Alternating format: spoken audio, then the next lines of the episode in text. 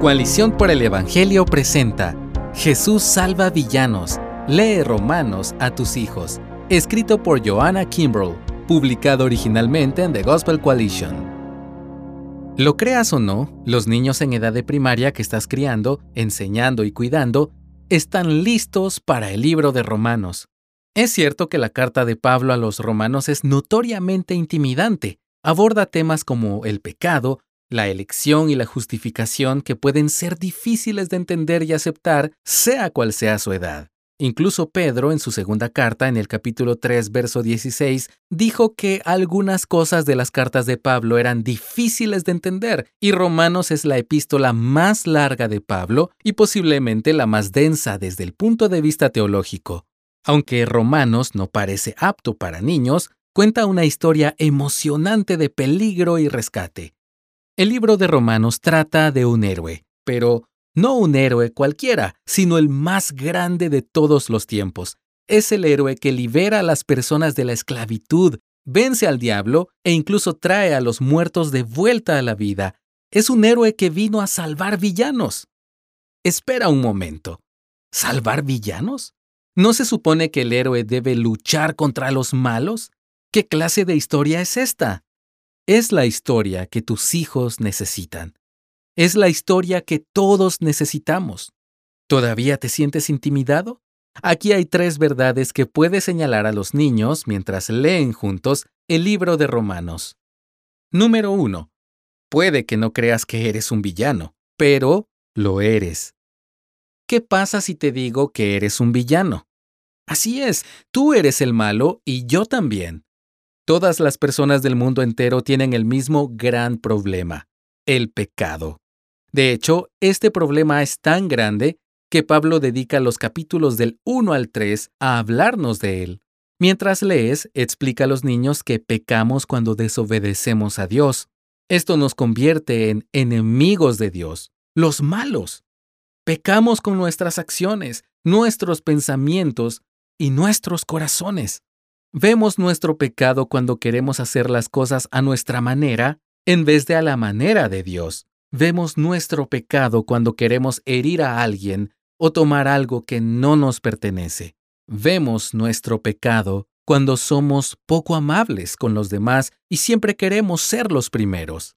¿Por qué el pecado es un problema tan grande?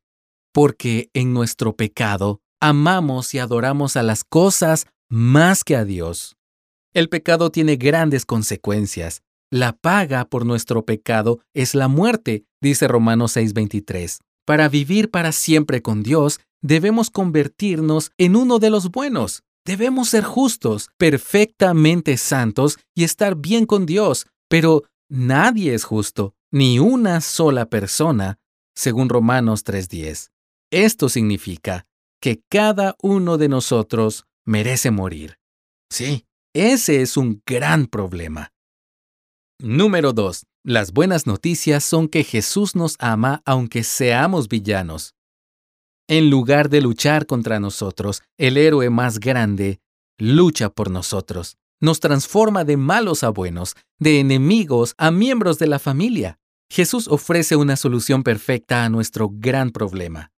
Se ofrece a sí mismo. Aunque seamos malos, nos ama y nos rescata.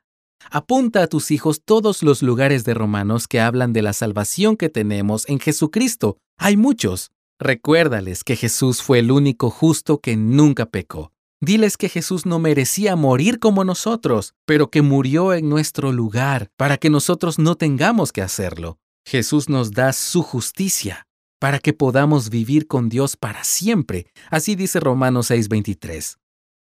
¿Cómo obtenemos la justicia de Jesús?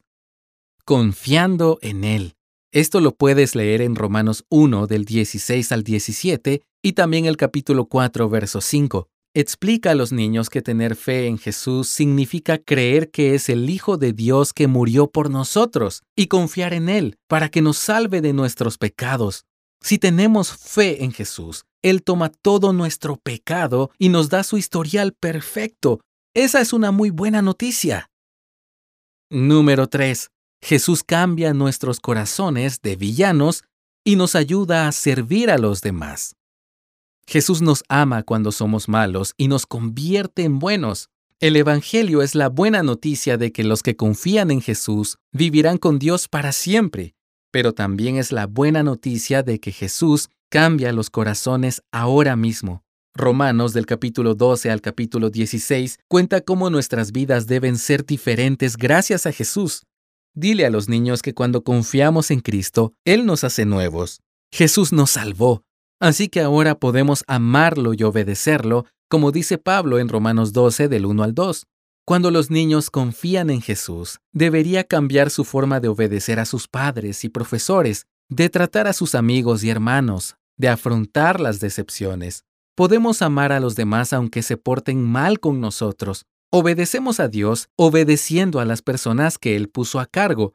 Esto lo puedes leer en Romanos 13. También en Romanos 14 aprendemos que no siempre tenemos que obtener lo que queremos. Podemos renunciar a las cosas que queremos para mostrar amor a los demás. Jesús es la razón por la que queremos obedecer y Él es la razón por la que podemos hacerlo. Así que Toma tu Biblia y lee el libro de Romanos con los niños que están bajo tu cuidado. Muéstrales al Salvador que salva incluso a sus enemigos. Deja que la gracia de Dios cautive su imaginación y su corazón. Ayúdales a ver su necesidad de Jesús, las buenas noticias sobre la salvación y la forma en que Él transforma nuestras vidas. Gracias por escucharnos. Si deseas más recursos como este, visita coaliciónporelevangelio.org.